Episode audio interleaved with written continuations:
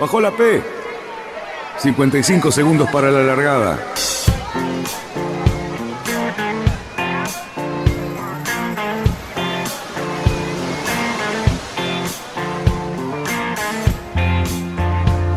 Así comienza Radionautas. Toda la información de la náutica argentina. Vamos bien, vamos bien. Orsá, Orsá, Orsá. Vamos bien. Orsá, Orsá, Orsá. 5, 4, 3, 2, 1. Largamos. Buenas noches, radionautas, ¿qué tal? Otra vez viernes y a disfrutar el fin de semana que se viene con una buena temperatura. Parece que va a haber sol, así que la vamos a pasar muy bien, muchachos. ¿Cómo estamos? Veo alguna cara que está faltando y algunas de las que veo siempre. ¿Qué tal, Luisito? ¿Cómo te va? ¿Cómo estás, Dani? Un espectáculo, porque por suerte faltó Cali, ¿viste? Entonces tenemos una cara menos en el, en el programa. Dijiste lo mismo la semana pasada de mí, me enteré. No, para nada, para nada, no sabés. Lloré como los 10 minutos iniciales del programa. Estaba re compungido yo, pero bueno, ahora falta Cali. ¿Por qué, por qué me está copiando Fabián Conte con el tema de la barba? ¿No era que yo solo tenía barba en este programa? No, estoy, estoy medio vagoneta, pero mañana me voy a afeitar. Es por eso. Bueno, Sí. bien ahí. Bueno, ¿Sabés? ¿querés hacer a veces de Cali Cerruti y presentar estas personalidades que tenemos hoy? Y dale, voy a intentarlo. No sé si me sale tan bien como a Cali, pero voy a intentar. Eh, hoy tenemos una mesa otra vez llena, como la del viernes pasado, y tenemos por un lado a Jorge Trabucci, ¿sí? primo de Norberto Trabucci, que también nos acompaña, este, que es, es un, un compañero del club este, para nosotros. Jorge nos va a comentar, más o menos yo los pongo en, en- en situación, sobre esos lugares tan inhóspitos de, para navegar como el sur, eh, y nos va a llevar al Cabo de Hornos y al canal de Beagle, y esos lugares que uno le entra frío de solo pensarlo. Este, y por otro lado, no, no crean que solamente vamos a estar hablando de eso, vamos a tener a Carolina Parodi, que hoy dijo, me bajo del J24 y vengo a, a visitarlos a estos muchachos que hablan de vez en cuando de barcos, y este, así que gracias a Paula Caviquia, la tenemos a Carolina Parodi. ¿Cómo están? Y bueno, y, y gracias a Mira tenemos a Bien, Paula. gracias. Y dale, y dale. Mira, gracias por estar con nosotros. Gracias, Pau. ¿Cómo te va? Bien, todo bien. Me alegro de verlos. Muy bien. ¿Y de qué va a hablar Fabián entonces? Tenemos algo de... quizás tenemos algo cortito así de la solitaria de Fígaro y alguna cosita sobre los barcos y este boom que hay ahora de correr en dobles a nivel mundial. Bueno, muy bien. Entonces nos vamos para el sur, Luisito, ¿qué te parece? Pero claro que sí, ya- yo ya me puse el gorro y tengo la campera. Bueno, resulta que, eh, Jorge, vos estuviste mucho tiempo, digamos, navegando por esa zona, eh, con el mono da Milano, que tuvimos, digamos, la pena de, de despedirlo hace poquito. Eh, han hecho unas campañas bastante importantes, pero además fueron los primeros en ofrecer un charter por esa zona, ¿no es cierto, Jorge? Hola, eh, bueno, en realidad el primer barco de charter argentino fue el Boyero, un barco de madera, un yol, que llegó navegando eh, desde Eduardo Klenk y Cecilia Vigiani en el año 90. El charter en Ushuaia comienza a la mitad de la década del 80 con, eran barcos franceses. Ellos eh, ya habían pasado un invierno en la Antártida y a su regreso dos barcos, el Cotic de la familia Belli y el Tsar de Jean-Paul Bassaget, que él había sido capitán del Calipso de, de Cousteau, deciden quedarse ese invierno del 85 en Ushuaia. Y allí nosotros nos fuimos contagiando, bueno, una visión, perro chico que crece junto a perro grande piensa como perro grande. Entonces empezamos a, a, a ver más allá del Beagle y Cabo de Hornos. Este, yo ya había ido a Cabo de Hornos porque en el 83 llegó eh, el sortilegio, Carlos Aguirre von Rouge, y la tripulación, no sé, por desaveniencia se bajan en Ushuaia y nos invitan a los de ahí a ir. Y fue mi primer Cabo de Hornos, lo hice con Carlos. Este, bueno, volviendo al charter, el- ellos eh, comienzan la actividad comercial estos franceses, y rápidamente crece la, la demanda, y nosotros, eh, los barcos que habían en Ushuaia eran unos barcos que la Armada había facilitado la, la compra, que eran unos diseños de Domato Phantom, un 19 pies. Y con eso navegábamos, pero con un 19 pies eh, el Beagle navegábamos, porque más afuera de allí no podíamos. Entonces yo le pido, nos juntamos algunos ahí en Ushuaia y le pido un diseño a Martín Viloch y de ahí sale el Beagle 26. Estoy hablando del año 87. Que Martín nos, nos insistía en hagan un 30, porque como tuvimos que hacer el modelo, en fin, las matrices, todo. Pero bueno, no sé por qué quedó en un 26. Un barco que aún está vigente, ha ido a Cabo de Hornos, Canales Fueguinos. Y con esa herramienta empezamos a navegar un, poco más. Este, yo me embarco en construir un barco de, de acero, un diseño de Hoffman, un, un Ketch, y mi, mi, interés era el char. Y bueno, cuando el barco fue al agua, partí para Ushuaia y empezamos Cabo de Hornos, Canales Fueguinos, y después vino Antártida. Pero bueno, así fue como, como me, me, envolví en el asunto del charter, los veleros de charter. Eh, claro, sí, perdón. No, no, no, estamos atentos a lo que comentás, pero ahí había que pasar, digamos, mucho tiempo en, en, esa zona y me imagino que los inviernos no navegaban, ¿no es cierto? No, fíjate vos que en invierno es cuando hay menos viento, entonces eh, es, eh, también es bueno para navegar. Lo que ocurre es que es difícil conseguir clientes. ¿no? Eh, nosotros que teníamos los barcos navegábamos todo el año, porque el problema es a partir de noviembre hasta marzo con el viento, que Tierra del Fuego tiene una meteorología muy clara, no te traiciona nunca. Es decir, uh -huh. si te equivocas es porque no, no, atendiste nada. Porque realmente es muy clara. ¿no? Son altas presiones y bajas presiones. Pasan dos centros de baja presión por día. Entonces, eh, todos estamos alerta, todos sabemos, miramos el barómetro, que es el instrumento más importante allí. Cae hasta niveles que la gente que, que no navega en Tierra del Fuego se asombra, porque la aguja se va para abajo totalmente. ¿no? Claro, eh, claro. Eh, funciona todo el día el barómetro, eh, en todos lados funciona todo el día, pero en Ushuaia va de punta a punta dos veces por día, sin duda. Otro, al, es decir, eso fue el charter, ¿no? Hasta ahí puedo decir que era un todo doméstico. Pero en el 86 que tengo reunión en Southampton con los que eran los dueños de la Whitbread. En ese momento pasaba a ser la Volvo. Y allí nos ayudó mucho Skip Novak, que es, venía de las regatas oceánicas y que hoy tiene fresa que es Pelagica Australis. Este, y en esa reunión lo que yo fui a ofrecer era Ushuaia como escala técnica, porque pasaban los barcos y nosotros los ayudábamos en la medida de lo posible, pero ir a ofrecerlo a una empresa eh, me pareció que era lo correcto, y fue lo correcto, porque cuando nos despedimos con, este, con el dueño de la Whitbread, dijo, bueno, eh, los barcos van a ir a Ushuaia, ¿eh? porque los barcos llegan rotos allí. Yo le mando los barcos, usted arregla, yo arreglo.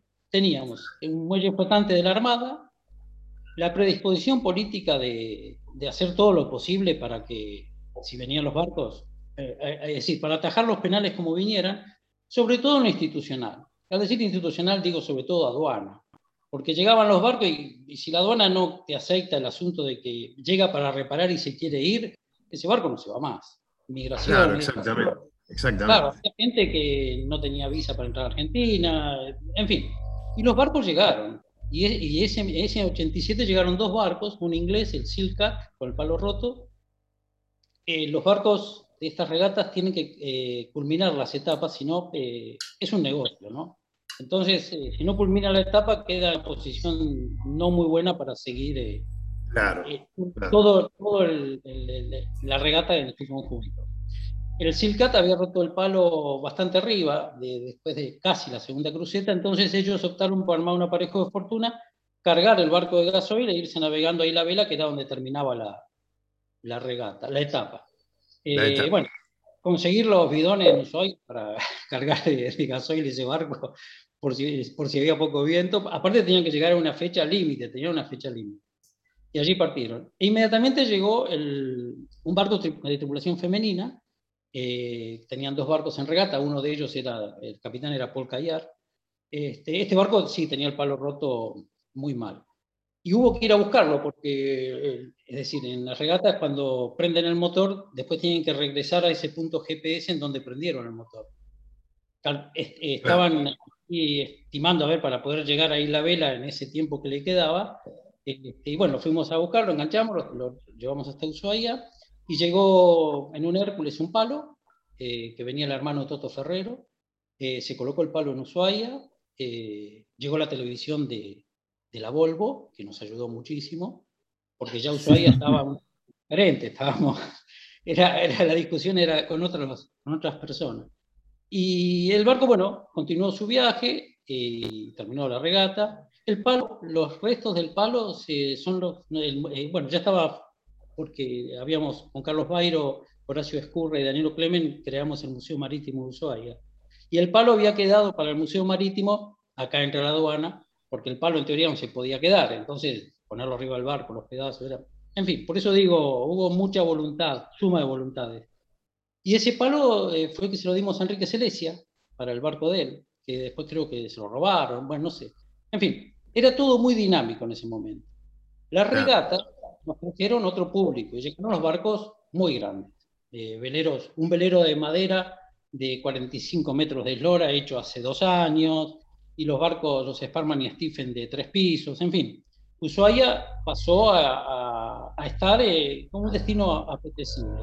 Y en ese momento era la puerta de la Antártida, Ushuaia. sí, sí, seguro. Eh, al gobierno era hacer un travel, porque se estaba ampliando el puerto en el año 96 y la idea no era que nos regalen un travel porque ese te lo da la WIB. Y la idea era hacerle la rampa para que el travel funcione en un puerto comercial público. Bueno, eso no, no, pudo ser y hoy en Puerto Williams, en Chile, hay un travel eh, que también abastece a los pescadores. Es una visión eh, diferente de algo que en Ushuaia tener infraestructura como están acostumbrados ustedes en el Barranca es imposible. Habíamos querido hacer un, tipo un puerto deportivo más interesante y Horacio Escurra hizo una, un estudio de hidro, es decir, la peor combinación de viento y ola y en donde nosotros queríamos hacer el puerto deportivo nos daba dos metros y medio de hora. Era el único lugar geográfico aparte donde se puede hacer en la bahía. O sea, es imposible. Pero, eh, eh, bueno, eh, y, así, es como Ushuaia hoy tiene un nombre. Hay, en Francia hay una de cosméticos que se llama Ushuaia. De los veleros que empezaron el charter, los franceses, ¿no? Es decir, de Ushuaia le, debe mucho. Evidentemente. A la hora de la televisación, claro, a la hora de la televisación y, a la hora de la publicidad, evidentemente Ushuaia este, paga, ¿no? Es como, es un lindo de estilo y además eh, es una pantalla. Debe ser por eso también que es tan atractivo cada vez que se corre la Whitbread o cualquier regata alrededor del mundo, este, llegar y pasar por ahí. Bueno, pasan por afuera, ¿no? No entran al canal Beagle porque claro. hornos y eh, Principalmente hornos. Sí, siempre es hornos. Paulita, este, perdona, perdóname, Jorge. Paula, eh, en este momento te veo la carita, estás recordando muchas cosas recientes, ¿no? Sí, por supuesto. Estaba pensando de que nosotros no pudimos ir al, al Museo Marítimo justamente por el tema epidemiológico, ¿no? Que estaba cerrado y lamentablemente no pudimos visitarlo. Así que estaba, estaba justamente pensando en lo que decía Jorge recién. Claro, ah, me, imagino. Sí, una verdadera pena. Eh, Luis, eh, ¿tenés, el, ¿tenés el servicio meteorológico para el fin de semana? Claro que sí, Dani. Este, a ver, vamos, a, vamos a, a ponerlo en pantalla primero para que lo puedan ver y después lo relato para los que solamente nos escuchen, porque ya sabemos que esto tiene dos canales de publicación principales, que uno es como podcast, es un audio, que lo pueden escuchar por Apple Podcast o por Google Podcast, Spotify si les gusta más. Este, nos buscan, estamos fácil, desde la página de radionautas.com.ar. Y si no, lo pueden ver en el canal de YouTube que eh, vamos nutriendo durante la semana y los viernes religiosamente con el programa. Bueno, vamos con el pronóstico. El sábado a la mañana arranca con 8 graditos, viento leve. Esto, nos lo proporciona a nosotros de la mano de, de Cali, digamos, porque es el único que tiene contacto cierto ¿sí? con Lucas Benítez. Claro, no lo, quiere, no lo, quiere, compartir, este, no, no, lo suelta, no lo deja aparecer en la pantalla los viernes, nada de nada, solamente le pide los datos y nosotros los repetimos, ¿sí? pero otra vez, eh, la verdad que muchísimas gracias a Lucas Benítez, que nos manda el parte meteorológico siempre para todos los fines de semana. Eh, bueno, como, como seguía diciendo, vamos a tener vientos leves del noreste, ¿sí? Eh, eso el sábado de la mañana, Vamos a tener una máxima de 20 grados, así que el sábado a la tarde va a ser un día espectacular, un primavera temprana, también con vientos leves del noreste. Y, el, por la noche eh, tendremos 14 graditos y esto va a empezar a virar al este el viento. Siempre vamos a tener eh, el sábado a la mañana un poquito más de unos, unos 9-10 nudos y después va a ir decreciendo este, hasta el sábado de la noche. El domingo, aparece con la misma temperatura, también eh, vientos del noreste, o sea, del este vuelven otra vez al noreste. Eh, por la tarde, nuevamente 20 grados a disfrutar, eh, vientos leves del este, y después a la noche 15 grados, vientos del este, este, y ya se quedará firme. Lo que sucederá en la semana ya no nos interesa, excepto que podamos navegar, entonces ahí nos vuelve a interesar. Pero si no, en la semana no nos interesa nada la temperatura ni nada de eso.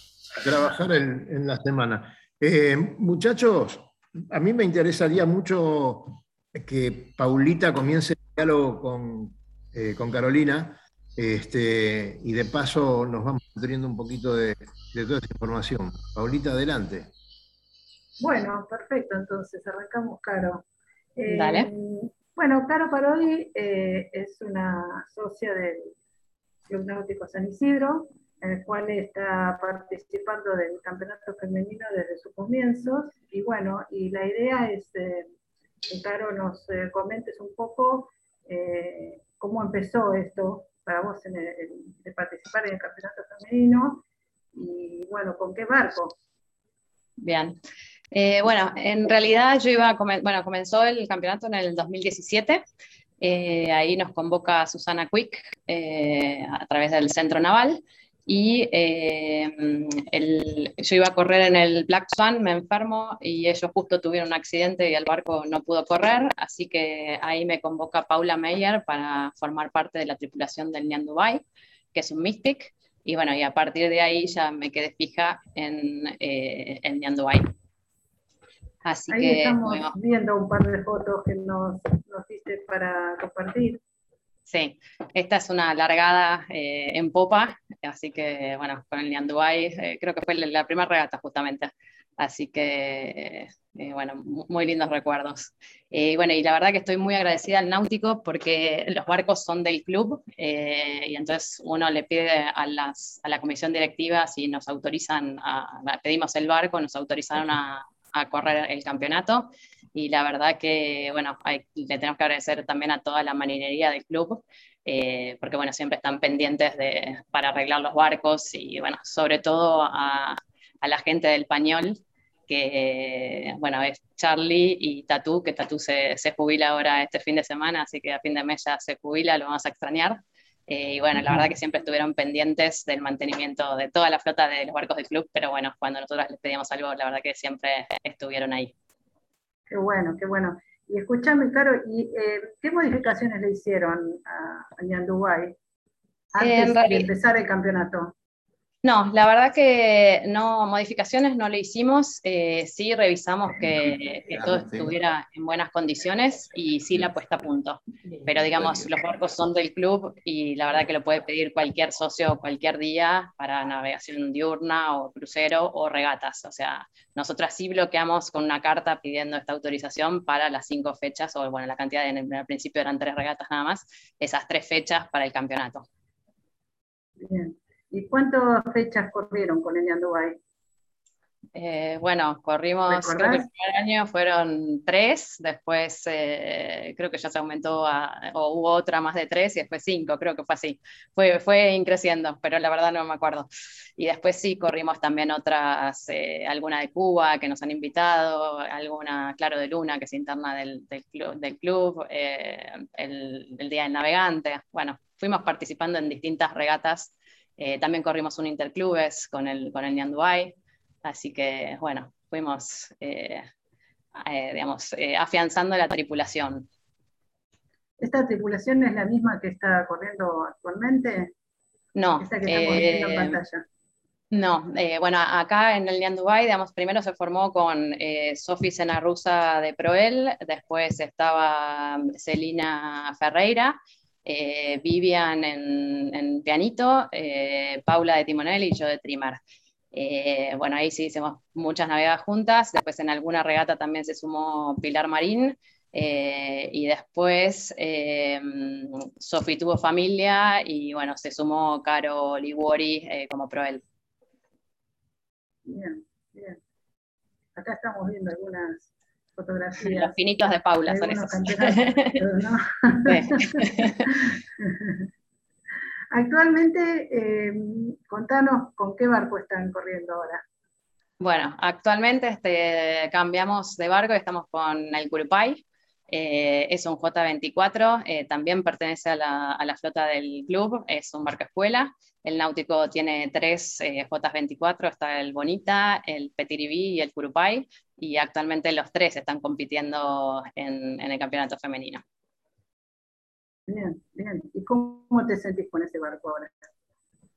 Comparándolo, eh, por supuesto, con el, con el Nianduay, ¿no? Con el Nianduay, y son bien distintos. Eh, el, el Nianduay, eh, si bien nos costó la decisión de, cambiar, eh, pues bueno, uno quiere a los barcos, y fueron tres campeonatos, tres años seguidos que lo corrimos. la verdad que mm, la diferencia entre uno y otro por ahí es que, bueno, el, el es más, más tierno, digamos, se va a la orza, eh, tiene, bueno, te tienes que achicar paño cuando sopla, si no te vas mucho de ronza, y el, y el J es más duro, digamos, es un barco que, eh, digamos, ya directamente la clase no permite una mano de rizo, así que eh, lo tenés que llevar bien derecho, eh, bueno, lo tenés que orzar un montón, que la verdad eso yo no estoy acostumbrada, es impresionante eh, lo que orza ese barco, ¿no? Es como el antibarco sería. Es verdad, es verdad. Lo he visto. y la verdad ¿Y que, a este barco le hicieron modificaciones o así como estaba en el club, lo empezaron a usar? Eh, así como estaba, lo empezamos a usar. Eh, sí, digamos, lo que, mm, digamos, nosotras habíamos salido solamente dos veces antes de la, de la segunda regata, sería, porque en realidad este campeonato lo, habíamos empezado a correr, queríamos correr de nuevo con el Yanduay, y en la primera regata eh, justo estuvimos en contacto con alguien estrecho de COVID, es un campeonato, bueno, es un año complicado, y nos tuvimos que aislar toda y corrió una tripulación alternativa al Nianduay. Y, entonces cuando vimos el rating, digamos, que estábamos teniendo, que estaba más castigado aún que el año pasado, ahí tomamos la decisión en, ante la segunda regata de decir, bueno, cambiamos de barco.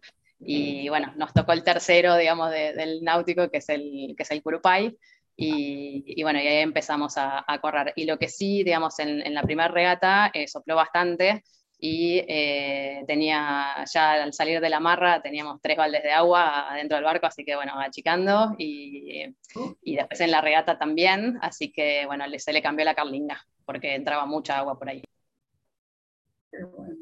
Bueno. o sea que eso fue la modificación o lo, que... Sí, fue una apuesta como para, para, para proteger el barco, ¿no? O sea, era un tema de que estaba muy, muy deteriorada, era de madera, y bueno, se le puso la original que viene ya de... Claro, claro, claro. ¿Y salen a entrenar, Caro? ¿Hay alguien, algún entrenador? Eh, sí, en realidad nos, em, nos sumamos a la clase de, de, Rodrigo Chela, que es el que, digamos, el que está dando clases de J24 en el náutico, y, bueno, y él nos había invitado en enero, nosotros le dijimos si nos podíamos sumar con el Nian Dubai, bueno, finalmente como cambiamos de barco nos estamos sumando ya con el, con el J. Eh, y lo que estamos haciendo es, a ver, o sea, él tiene un grupo de alumnos y a su vez nosotros nos sumamos tanto el Petiribí como, como la tripulación del Curupay. A veces no llegamos a formar eh, tres tripulaciones, a veces se forman dos mezcladas. Bueno, vamos tratando de, de, armar, aunque sea con la gente que va el domingo, bueno, se arma, digamos, aunque sea dos barcos y a veces hemos salido de un solo barco. Así que, eh, pero bueno, todas tenemos distintos compromisos, así que bueno, pero tratamos de que sea los, domingos de tener cierta regularidad. pero la verdad que, bueno, él es muy buen entrenador y aprendimos muchísimo, nos afianzamos como equipo. Es la primera vez que estamos corriendo las cinco juntas, eh, porque, bueno, hubo recambio de, tripulación, como dije. Eh, bueno, la, actual es eh, Pili, está eh, Carol Liguori como proel, está mm, Pilar Marín como dos, Ana Martínez como pianito, Alina Hirsch de trimmer y yo de timonel. Que para mí es un desafío, porque yo toda la vida fui proel, así que bueno, es un, lindo desafío. Muy bien. Bueno, se está llevando muy bien. Gracias. Siempre pensé que iba a ser una gran dificultad conseguir tripulaciones y completar una grilla de partida con todas mujeres, ¿no? Este, además también de sentirme desplazado. No, no es así. se, se pueden combinar las cosas. En la justicia. bueno, y nadie. y nadie, ¿no? Y nadie, y nadie, es cierto. Bueno, em, vamos un segundito, eh, Fabián, si no te molesta, ¿tenés alguna pregunta para Jorge? Yo quería hacer una consulta con respecto al mono de Milano. Eh, eh, después, es espectacular. Jorge, escúchame, sabía y, me confirmó tu primo, lo tengo aquí al lado, parecemos los Muppets con él acá, ¿viste? este, que, bueno, eh, eh, la yunta que habían armado con el mono de Milano era invencible, digamos, era muy importante para él navegar con vos y, también para vos con él, ¿no es cierto? Y llevar gente a Antártida y esas cosas. Contanos un poquito sobre él y tu, relación con él. Sí, sí, con mono navegamos mucho. Mira, te cuento una, ahora que me preguntás sobre el mono, te cuento una pequeña anécdota que es como una síntesis de Ushuaia, los barcos y el mono y, yo porque estábamos juntos. Eh, con este asunto de que éramos, que Ushuaia fue considerada como un lugar para reparar barcos, en una edición de la Vendeco eh, llega, eh, se pone en contacto conmigo el, propietario del team de un barco, era un barco alquilado, que ya había usado Isabel Otessier y que el hombre o había tumbado, seguro o una vuelta a campana al sur de Cabo de Hornos y se había quedado sin comunicación, lo único que tenía era el celular y tampoco tenía mucha energía. La cuestión que el hombre dijo, mira, el barco está tal posición. La posición que nos da es falso Cabo de Hornos, un lugar que no es para navegar. Es decir, tiene que seguir unas 20 millas más y llegar a Cabo de Hornos. Y el otro dato que nos da que, que, el hombre estaba en una situación anímica, estaba como muy alterado, no, en fin, no se podía contar mucho con él. Pero el barco estaba en Chile, porque Cabo de Hornos es Chile. Entonces con Mono organizamos eh, lo siguiente, bueno, hablar a la Armada de Chile que busque un barco que está por esa zona, la, la posición que nos dio, y que y se lo pueden llevar hasta Puerto Williams. Bueno, la Armada de Chile lo encuentra después de un día de buscarlo y lo llevan a Puerto Williams. Y Mono parte a buscar el, barco a Puerto Williams. Puerto Williams y Ushuaia es como ir a Colonia desde San Isidro, para que tengan una idea. Claro, eh, Sobre, el, canal Beagle.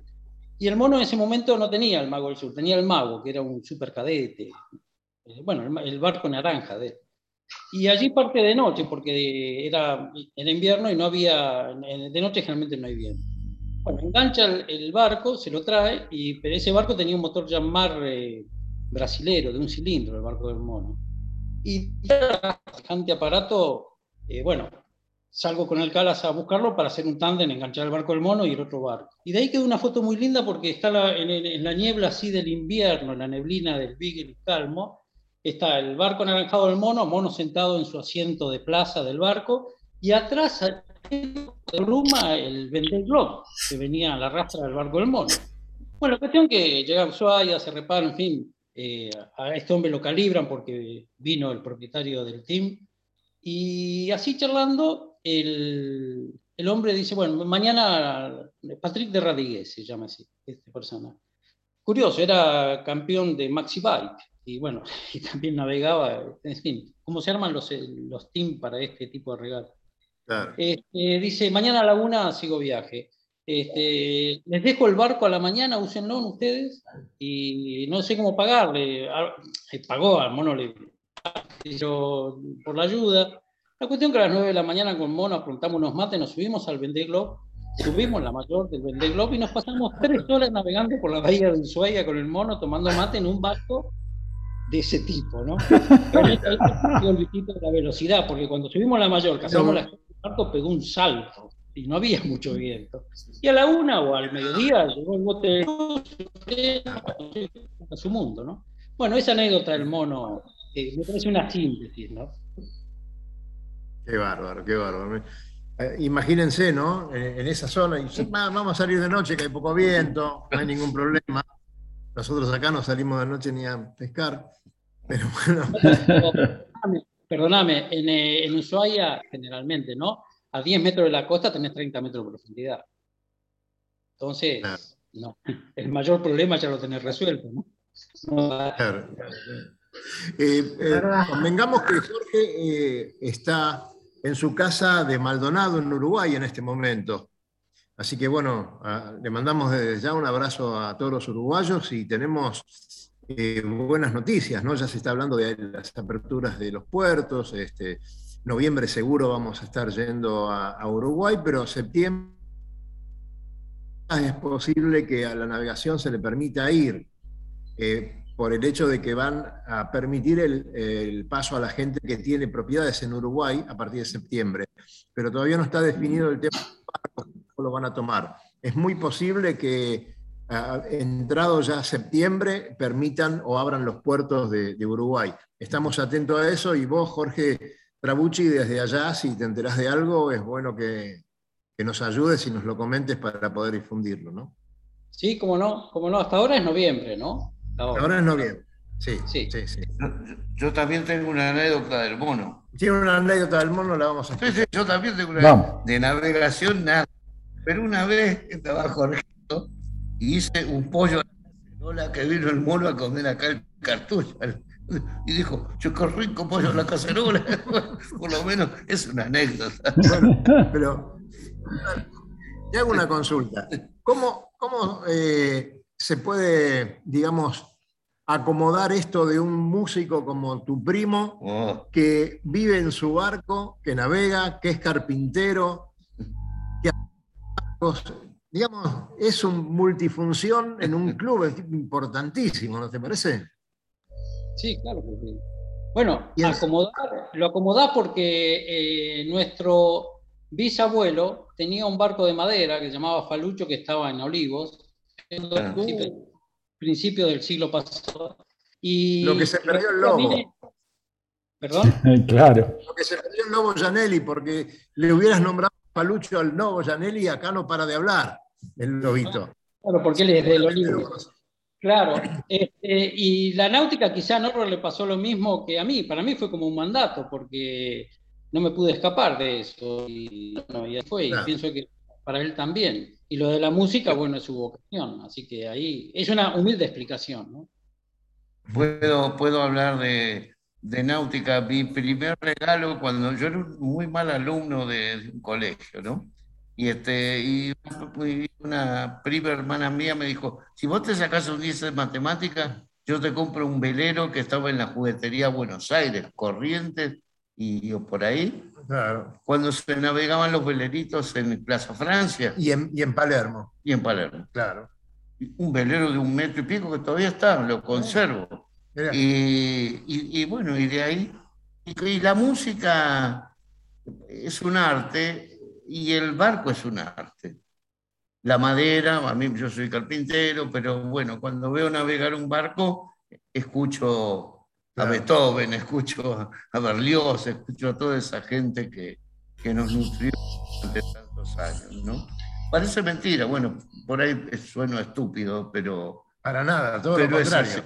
todo lo contrario, porque el arte de navegar debe tener mucho que ver. Es un arte. Bueno, claro, y vos ponete, la, vos ponete las valquirias con 25 nudos de viento y vas a comprender a las valquirias y a tu barco.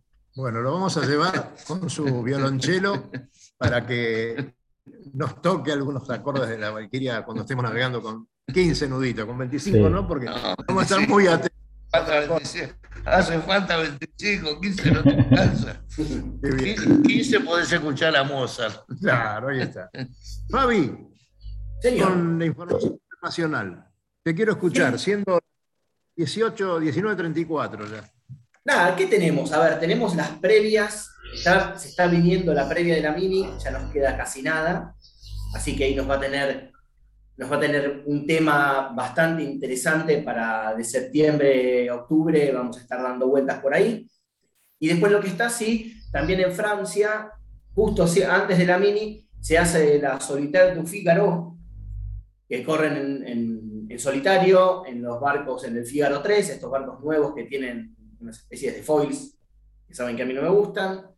Este, así que acaba de terminar la primera etapa, se divide en cuatro etapas. La primera es de Lorienta San Nacer, pasando por La Coruña. Después tenemos San Nacer Fecamp en el norte, ahí las tenemos. San Nacer Fecamp en el norte, en el norte de Francia. Luego cruzamos a, Inglaterra para volver a la bahía de Moralé. Y después la última es la que sale de Lorient, eh, perdón, San, eh, Nacer, perdón, Lorient, Bahía de Moralé, Fastnet y termina en San Nacer. Un poco desordenado, pero una regata espectacular donde están corriendo todos los grandes nombres de la vela francesa la han corrido o están corriendo, mucho minista, mucha gente que pasa por los IMOCA, muchas mujeres en esta, en esta etapa, en esta regata de este, en la regata de este año, y que va juntando todas regatas, salvo la, la del Orienta FECAM, que son de 490 millas, el resto son de más de 600. Así que es una regata espectacular, creo yo. Espectacular. Y este año tenemos 32 barcos. ¿La Mini cuándo estaría alargando, Fabián? Ahora, ya dentro de un mes. 26 de septiembre. Señor, 26 de septiembre. Estamos a, a, un mes exacto, este, así que muy, muy entusiasmados, siguiéndolos a, las, tanto a, a Fede Waxman, al uruguayo, que, que, anda, está andando muy bien, y a Yamilia Tassin, que también la seguimos desde sus inicios. Eh, también ahí estamos. Ahora, ahora están un poco. Yamil está de vacaciones y Fede está haciendo, sigue haciendo ajustes, estuvo llevando paquete de velas nuevos. Eh, y bueno, y está, está viendo regulaciones de último momento, aunque faltan 30 días, pero digamos para, para estos barcos este, es, de último momento. Eh, así que nada, muy, muy siguiendo todos los detalles. vamos a tener información ahí, o sea, el 26 vamos a estar que volamos y después toda la recorrida también. ¿sí? Lucho, seguimos, seguimos con la confianza de los organizadores de la Mini para la transmisión de todos los detalles eh, para Sudamérica, así que, eh, bueno, mm, por este canal lo van a poder escuchar y van a poder tener todas las novedades, ¿no es cierto? Sí, eh, gracias a eso, digamos que estamos como prensa autorizado, vamos a tener información un poquito más eh, por ahí, hoy en el, día a día de las redes, la información va a estar. Nosotros vamos a tener un volumen un poquito más importante y vamos a tener algunos newsletters que aparecen antes ¿sí? a lo que es prensa para que nosotros eh, lo, pongamos en nuestras propias redes. Así como hicimos con lo de la Vendée este año, el año pasado digo, eh, nosotros vamos a estar haciendo lo mismo con la Mini Transat este, y algunas otras regatas que ya fuimos anunciando que estamos eh, inscriptos como prensa y bueno, vamos a estar haciendo ese trabajito de mantener informados a los amantes de este tipo de regatas este, de largo aliento y, en solitario, vamos a estar ahí este, para dar información de primerísima mano. Imágenes, un poco de texto, ¿no? Vamos a, mechar un poquito y un poquito. Bien ahí. Fabián, ¿sabés que eh, Jorge un barco en Uruguay eh, muy interesante y me gustaría que cambien alguna opinión este, después que te cuente de qué barco se trata. Jorge, contanos un poquito del barco que tenés y que creo que lo tenés en venta, así que también un temita como para que la gente se vaya enterando. Sí, ese, con las líneas de, agua del Open 30, de Martín y de... Eh, nosotros le 30 centímetros más de franco bordo y le generamos una cantonera y una, y una, una cubierta que tenga un metro ochenta de altura interior para que sea más mm. cómoda, crucero. Eh, al barco solamente le agregamos una planchadita en popa, porque los dos timones los hicimos que puedan pivotar para levantarlos en caso de una Y el yo de sable es una espada con un bulbo de 600 kilos, este, que va de 70 centímetros a 2 metros y medio el calado. Eh, es básicamente el concepto del Open. Eh, si bien el de Martín, el Tsunami, y nosotros tenían una... Y bueno, resultó un barco veloz, eh, en fin, bien lindo. bueno, es el vicio de la velocidad que me dio el vendé de, con el mono, lo sigo manteniendo. un barco que anda menos de 10 nudos, digo, llevo a arrastrar algo.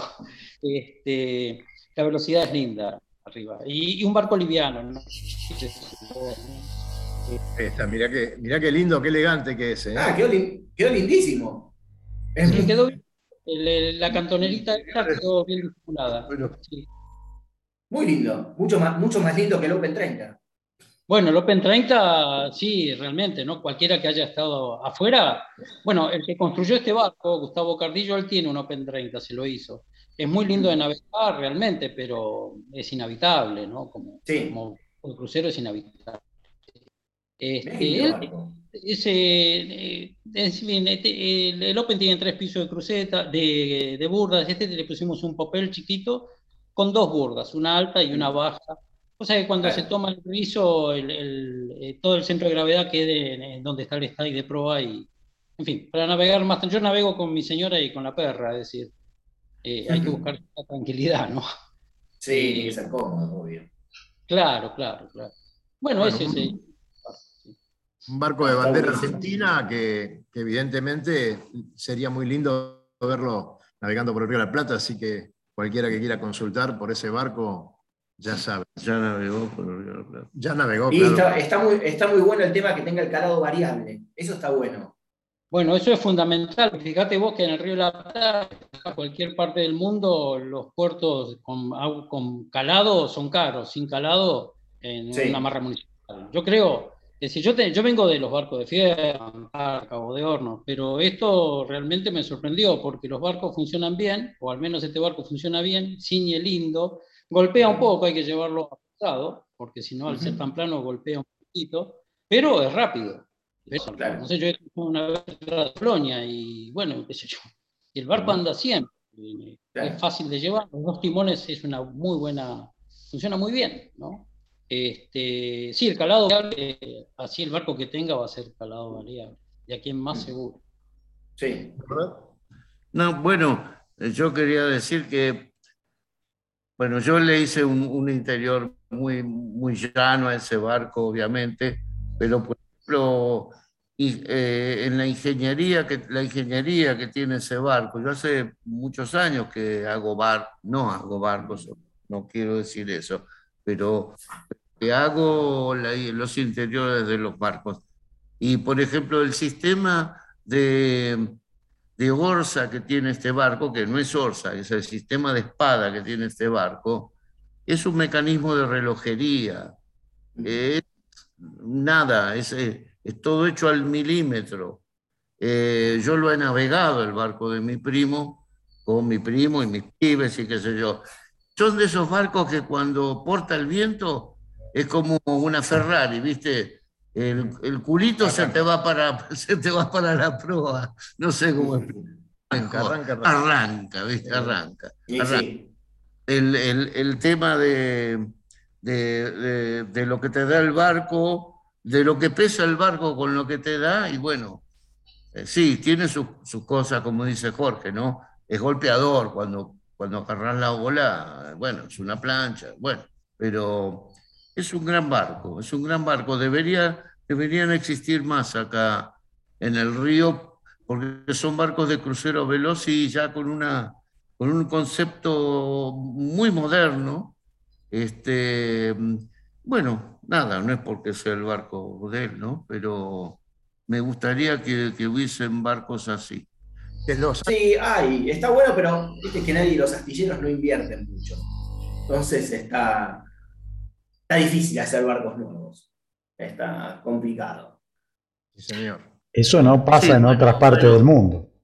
Bueno, bueno, obvio, hablemos de, de, nuestra situación este, económica, que no quiero entrar en eso. No, pero hace muchos años que el, problema de los astilleros existe y mm. lo hemos en épocas buenas, en épocas malas. Tal vez el sistema de venta que hay en este país y que hubo desde, no sé, de hace 30, 40 años atrás, donde te tomaban una seña, empezaban a hacerte el barco, de acuerdo a cómo vos ibas poniendo la plata, iban siguiendo con el barco. En otros casos hubo, eh, lo sabes muy bien, Fabián, gente que tenía un barco y resulta que cuando lo iba a ver no estaba más porque se lo habían vendido a otro que puso toda la plata y le barco nuevo, bla, bla, bla. Así que bueno, podemos dejar eso para, para, otro programa. Ojo que, para, les voy a tirar, les tiro una primicia porque es, es, una felicidad personal también. El Mini, hablando ya que estamos con los del Mini, el Mini ya está pronto a tirarse al agua. Ya se ayornó todo. Es más, la semana que viene va al club ya para ponerle el mástil y hacer todo. Nada, hay que poner el mástil, poner las velas y salir. Ya prefectura eh, vio planos, vio todo, hizo las inspecciones pertinentes, así que la, verdad se portaron los de prefectura impecable, impecable. Este, les hemos pedido algunas cosas y bárbaros, se portaron muy bien con eso, se portaron muy bien con el barco, que hay varias normas de prefectura que no cumple porque obviamente está diseñado para otra cosa. En eso se portaron perfecto. Y lo bueno es que ya se empezó con el segundo. ¡Apa! Vamos todavía. Es un mini, es un mini más para el Río de la Plata.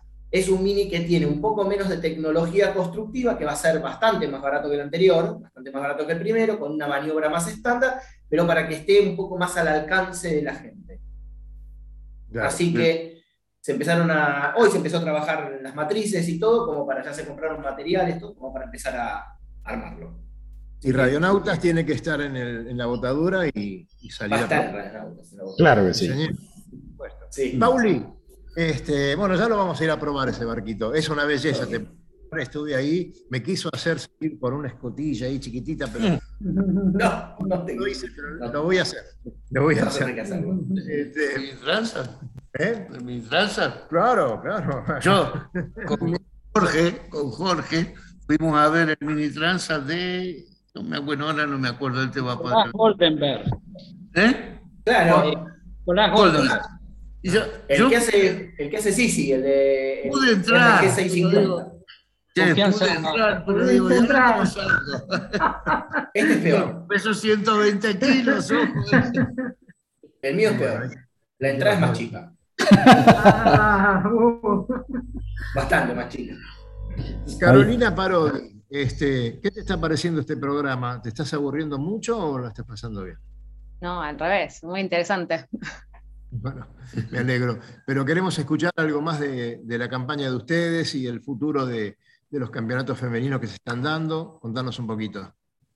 ¿El Náutico San Isidro está apoyando?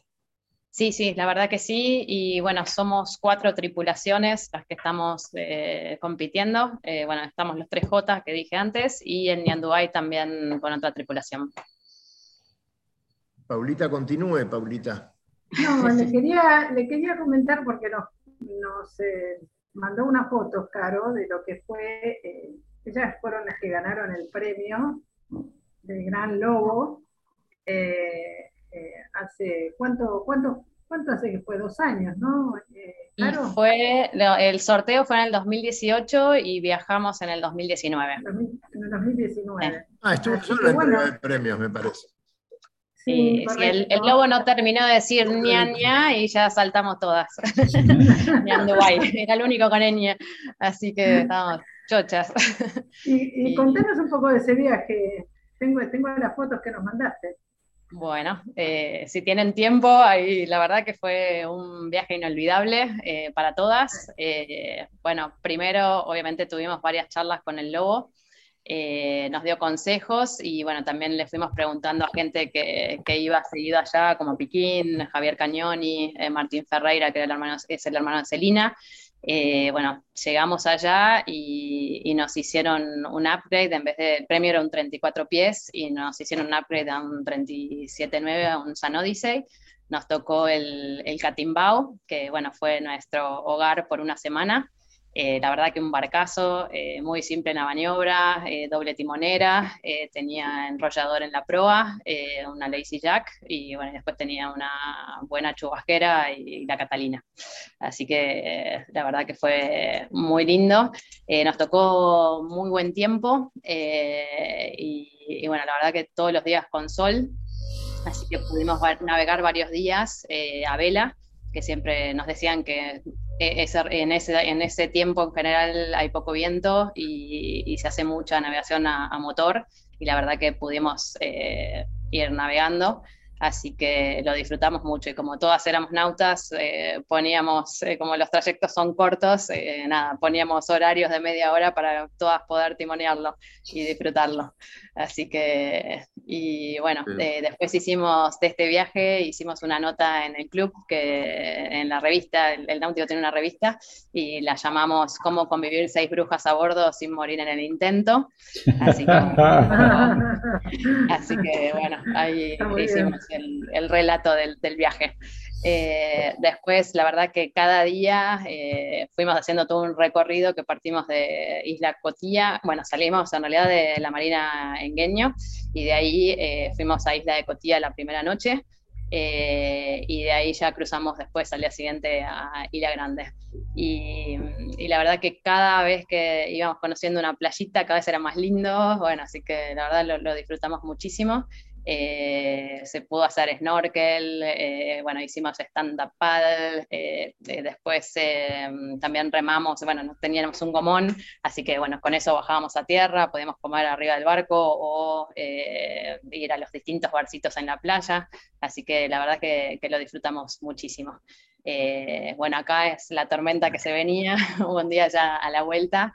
Eh, se venía eh, eh, toda esa lluvia, así que bueno, tuvimos que cortar y ponernos traje de agua a todas que lo habían llevado. Así que por suerte le esperamos a motor, pasó, en media hora se cortó todo y seguimos navegando. Así que, pero ahora acá estamos todas con, con, los trajes de agua. Así que. El fondo que está lloviendo. Recuerdo este, y, la verdad que, bueno, eh, la, semana fue inolvidable para todas y la verdad que es un programa muy interesante. Bueno, ya estoy con el GPS.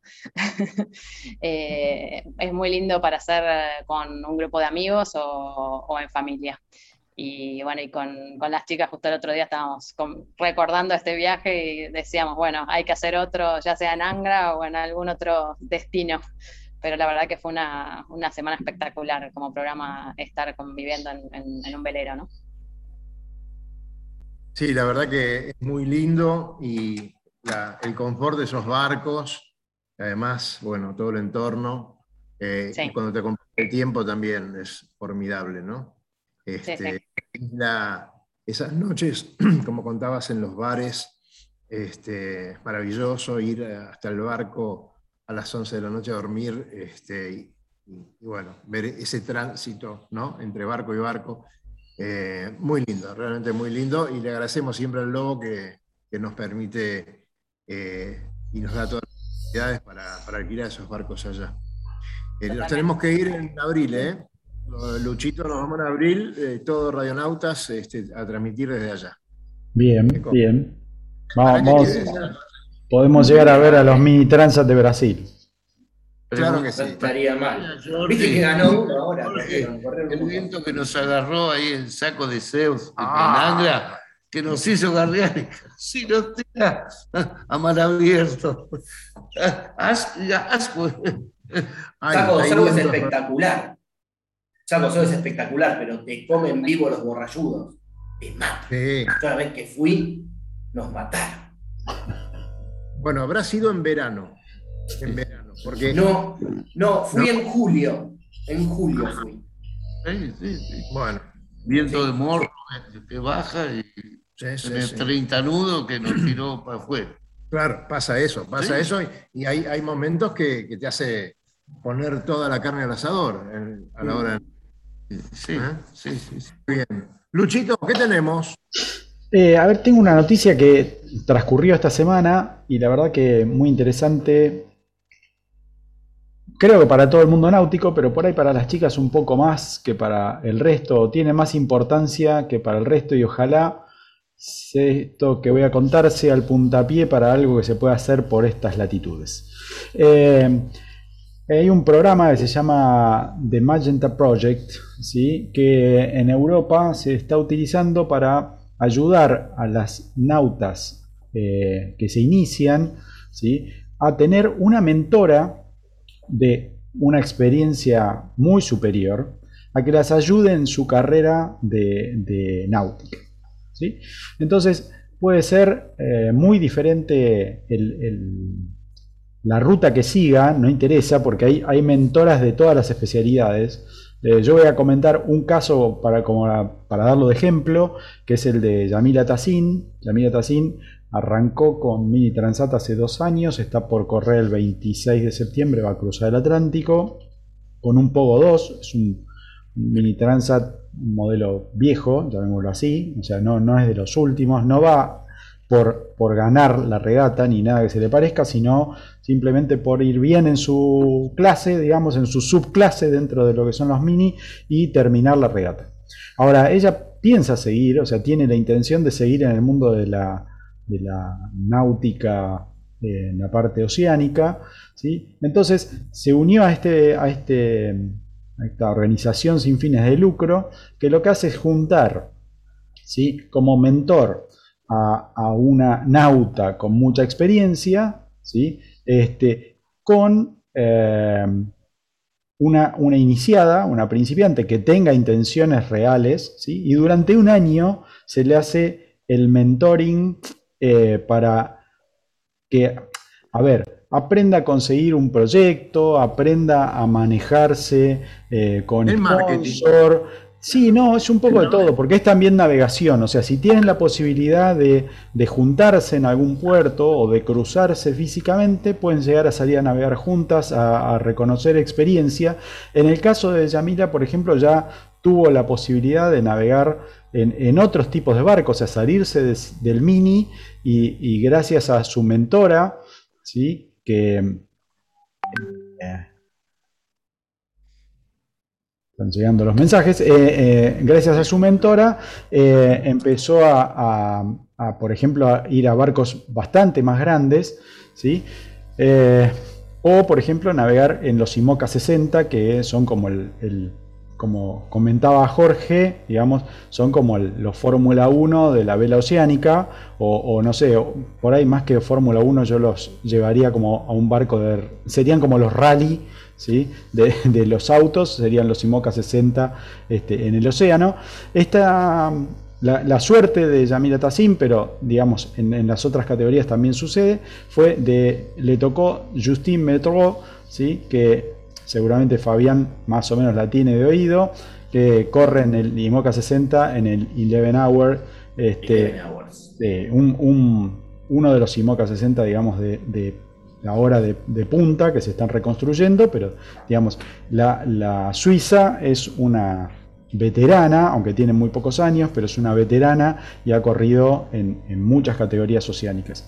Así que, nada, la verdad que me parece un proyecto espectacular eh, que lo están llevando adelante para mejorar muchísimo el nivel de las eh, nautas eh, femeninas. Están viendo a ver si pueden llegar a ser, fíjense la, cosa loca, ¿no? Están viendo a ver si lo pueden hacer para varones, ¿sí? O sea, porque a, nivel organización existe, digamos, pero es casi como, como una iniciativa este, particular. Lo que quieren hacer es que el, el Magenta Project se tenga su símil o que el Magenta Project absorba a, los mentores masculinos y, se haga para todos. Este, la verdad que muy interesante, estuvimos en una charla de una hora donde nos contaron de qué la va y bueno, nada, se los quería contar porque la verdad me pareció súper, súper interesante.